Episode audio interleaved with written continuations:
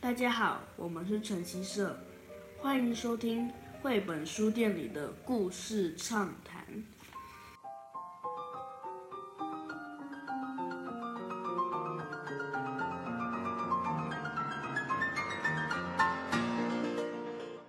各位听众朋友，大家好，欢迎收听绘本书店里的故事畅谈，我是板娘 Sylvie。我是板宝 Oliver，今天我们要做的这个系列是妈宝夜谈，没嗯错，我们要谈的主题是跟艺术有关的选书嗯。那呃，为什么我们要来这次的主题要来做艺术选书呢？因为我觉得啊，就是虽然我们现在住的每一个城市几乎都有艺术美术馆，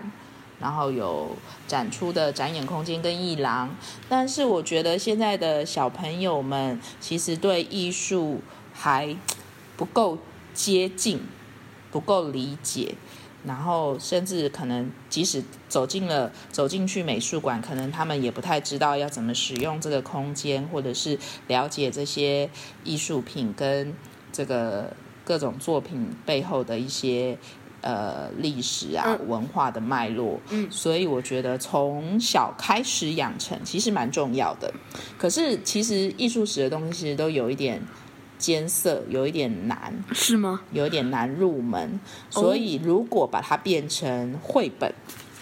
或是图文书的方式孩，子可比较能可以，对，然后嗯比较容易对于我们接触可能像像我们现在我妈那个板板娘是大人了，然后我我我如果不是以前小时候是学艺术出身的人，我对艺术史可能也没有那么多的理解去。可以，如果我可以去说给我我们的我们的孩子听，所以其实我们也等于是站在同样的出发点去学习艺术史的东西。那如果这时候有一个比较可以贴近，让我们大人跟小孩可以一起读，然后一起认识、一起懂得这些艺术史的知识的话，我觉得会很棒。那其实这几年有慢慢蛮多的绘本啊、图文书在出这种相关的类型的主题。我们今天挑了我们觉得最近出版的几一个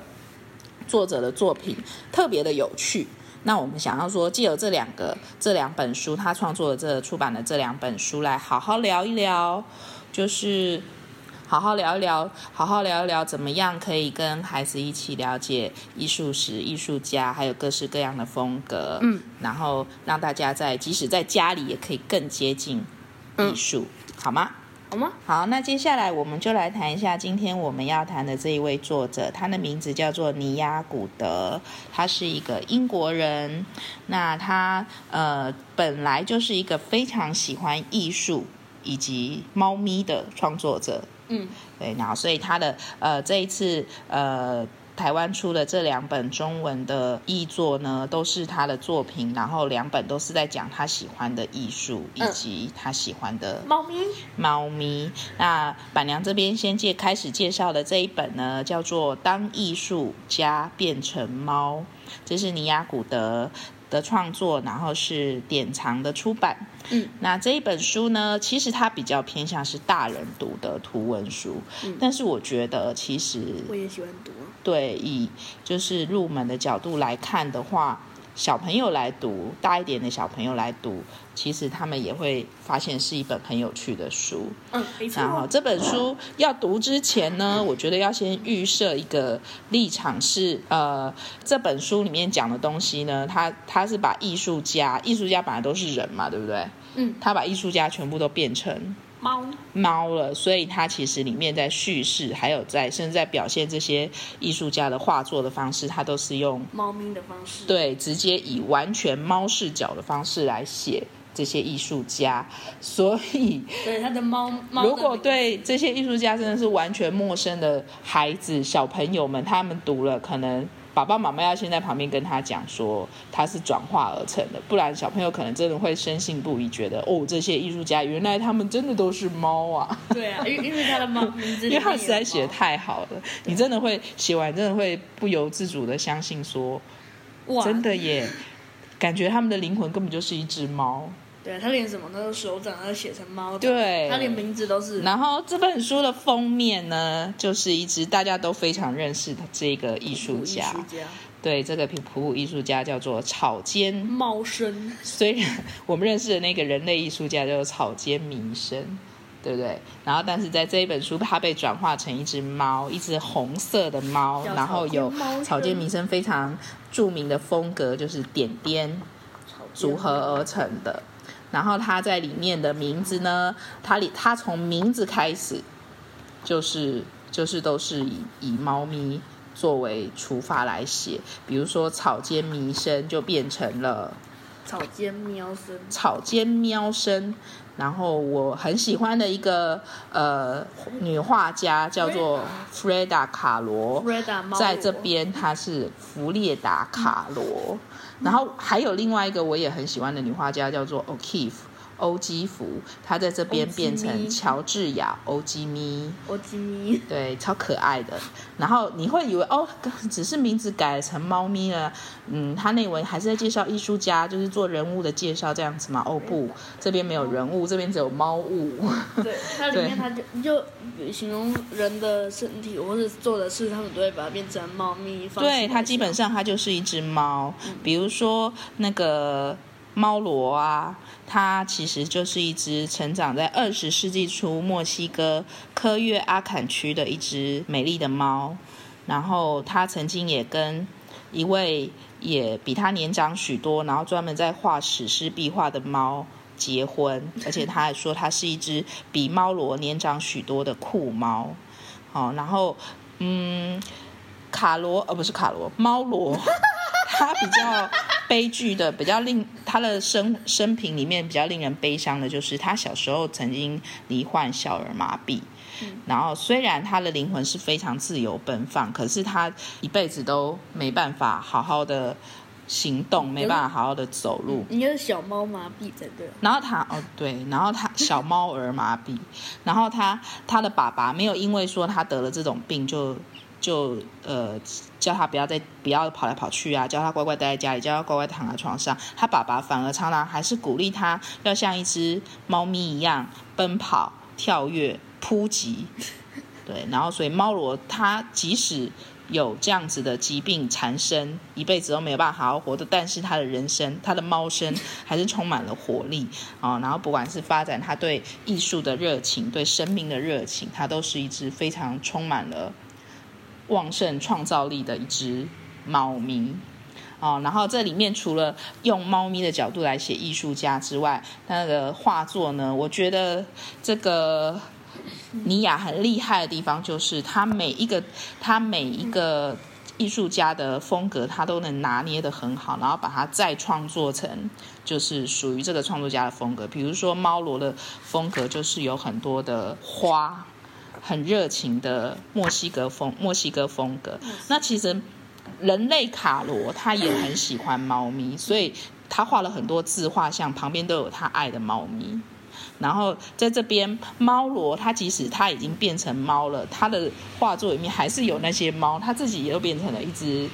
黑猫，小黑猫哦。然后这其实这整本书里面，他所讲的艺术家里面，我最喜欢的是猫罗，所以我一直讲他。然后我觉得尼雅应该也很喜欢猫罗，因为他家真实有养了五只猫然，后有五一只只猫都取作艺术家的名艺术字家的名，字其中一家其中一只小黑猫它，就叫弗列达。对，它就叫弗列达。然后它然后每次我们真的觉得它比较偏心。对，因为我喜看它欢弗列的达看它的 IG，发现它里面的照片都是弗列达。对，弗瑞达上镜的机会很多，常常都可以看到他，所以我觉得呃很可他爱也。喜欢昆虫吧？对，他也很喜欢昆虫，因为墨西哥也有很多植物啊、昆虫。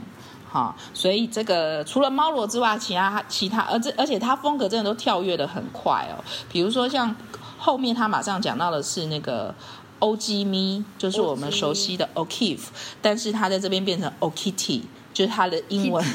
英文就变成 O'Kitty，然后他。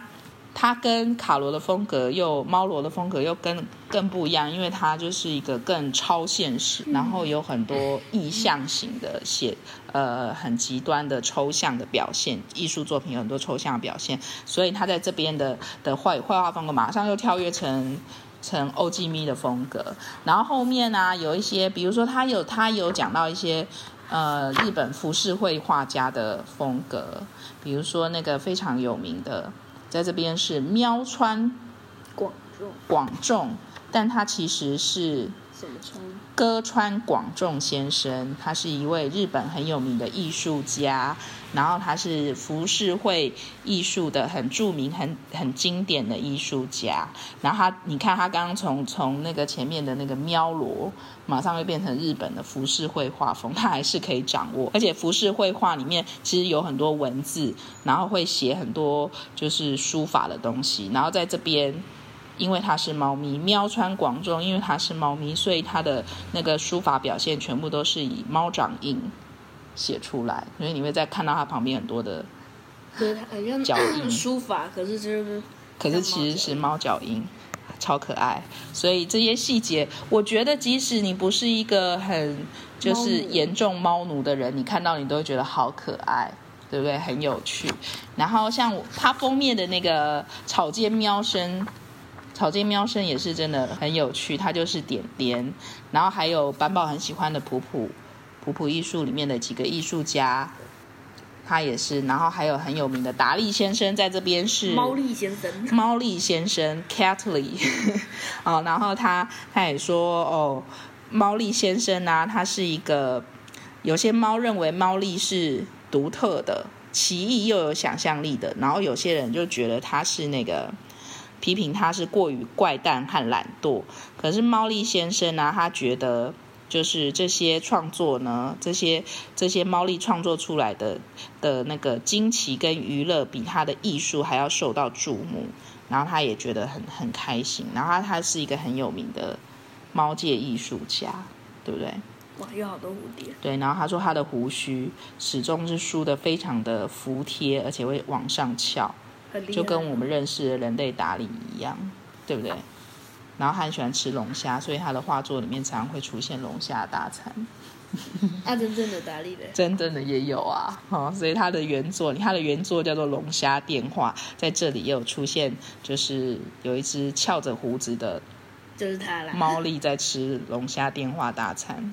好，所以非常的有趣，而且很幽默。然后你如果已经认识这些艺术家，你再来看这些艺术猫，你会觉得哈，真的很有趣。比如说猫猫骨，就是我们认识的梵梵谷，它真的就是一只少了耳朵的猫，少了一个耳朵的猫。嗯，然后每一本每每一个地方，你其实都可以发现它的巧思在里面。然后不知不觉的，你就从这些可爱的猫、可爱的艺术里面、可爱的幽默感里面，学到了或是认识了一些艺术的风格跟流派。嗯，然后也可能也会找到一些自己很喜欢的艺术家风格，然后因此也开始去追寻他们的风格。所以我觉得这是一个很棒很棒的入门书。没错。哦然后喜欢猫咪、喜欢艺术的朋友，我觉得都很值得在家里的书架上收藏一本，给给自己看，也可以跟孩子一起看。好，这是尼亚的第一本。然后其实它这一本是七月才出的，更早之前它又出，它其实有出了另外一本很适合小朋友读的。我们请板宝来介绍一下，它的书名是在美术馆里逛一天，嗯这是我这次负责介绍的书，它是由哪一家出版社出版它的是呢？由小小典藏出版。对，刚刚我们讲的那个是典藏，啊嗯，所以这是比较适合给小朋友看的入门对入门书。艺术入门。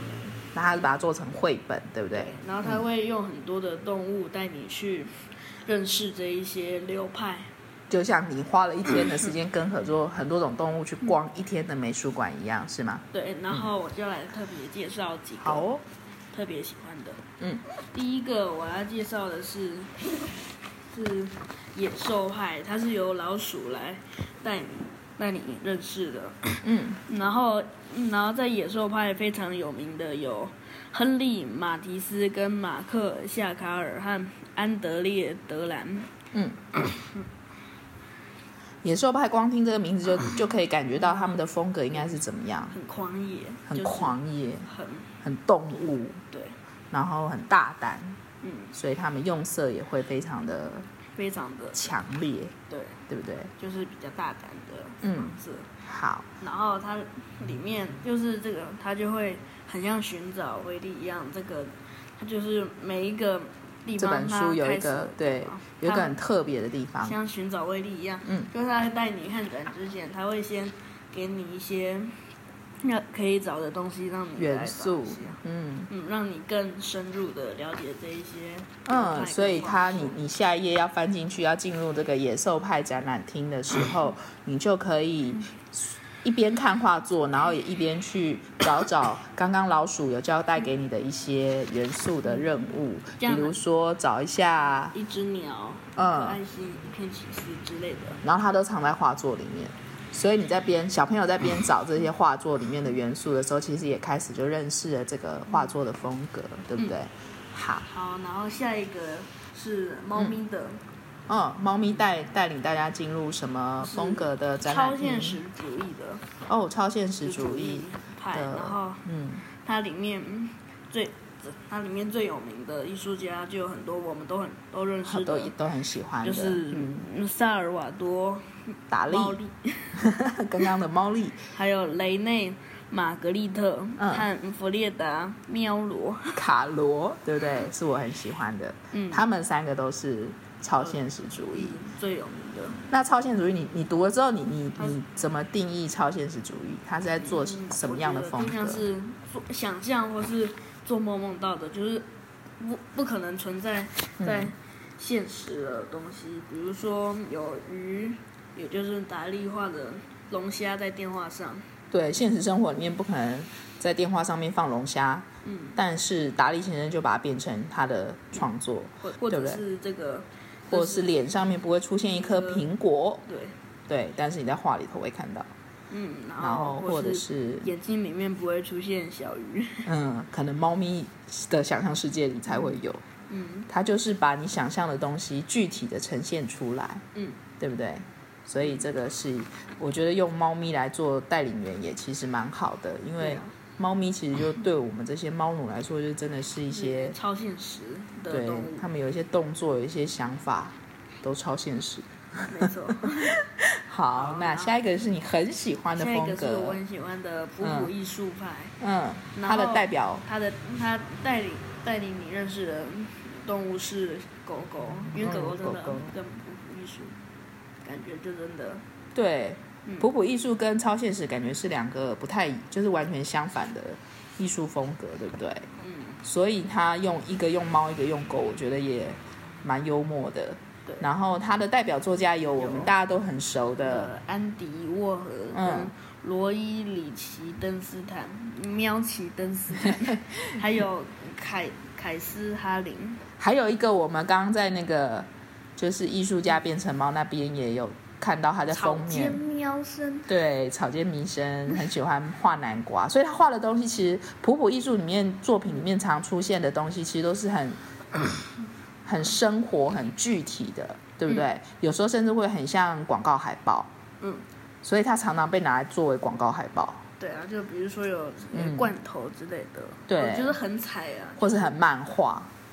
对不对？就是不像我很们缤纷，就不像我们知道的艺术品那样子，很就是感觉离我们很遥远的感觉，嗯它更贴近我们生活。对，就是像广告。对，所以这个其实小朋友应该也都会蛮喜欢的，比嗯较好接近的，对不对？然后就连那个草间弥生他都很喜欢画点点南瓜，嗯，点点南瓜也是觉得是很很贴近生活的，对，嗯，好，再来呢？？再来下一个是，嗯，我也非常喜欢的，也是很接近我们的生活的是，就像是错觉那样子的。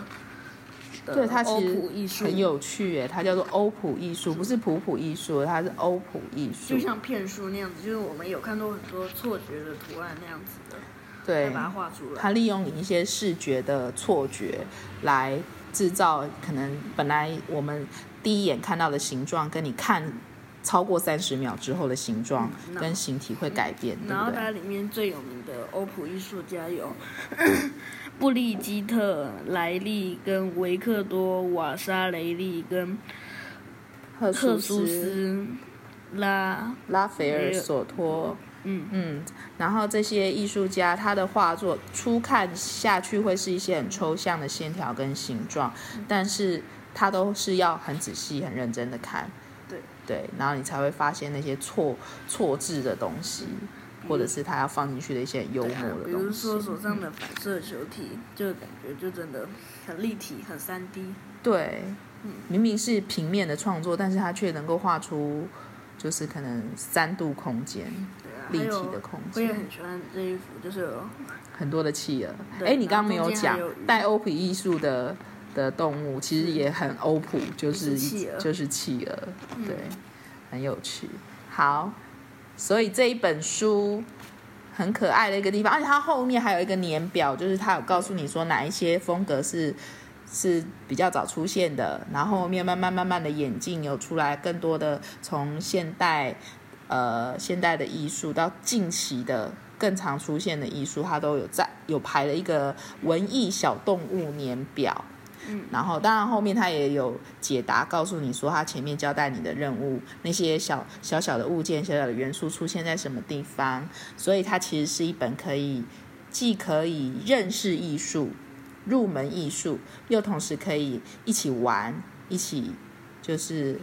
有看待艺术有趣的地方的一本很有趣的游戏书，是吗？嗯，好，所以你推荐这这本书给什么样类型的小朋友？就是想要接近艺术，或是想要更了解的。嗯，然后可能他他可能有看过这些作品，可是他可能不知道这些作品是怎么来的。对，可可以借由这本书知道，对不对？嗯嗯，所以下一次如果去美术馆的话，就可以更理解这些作品，还有这些艺术家的风格了。嗯，是吗？是，好，所以这几本这两本书呢，这个作者呢的作品呢，我们接下来就会在我们嗯七月到八月份的一个书展。会选进去，它是我们这个书展里面的选书。我们这一次书展的主题就是在家玩艺术，就是可以希望可以鼓励大家小朋友。现在虽然疫情的关系，大家没有办法常常去逛美术馆，常常去接近艺术，去实际的接近艺术作品，但是我们可以在家里看绘本，看各种各各式各样跟艺术相关的绘本，去认识他们，去了解他们，然后增进自己的艺术鉴赏能力。有更多，除了你自己会画画、自己会做作品之外，你还可以懂得怎么欣赏这些艺术家的作品，嗯，好吗？好，那如果喜欢这些书的小朋友跟大朋友，也可以找晨曦社，嗯，来订嗯订书购。留书。那如果想要跟我们分享你的想法跟你的你对这些书的的意见的话，也可以留言传讯息给我们哦。嗯，我们都会帮你选，或是帮你。嗯，没错。然后如果你读了有什么感想，想要跟我们分享，我们也很喜欢哦。嗯，我们也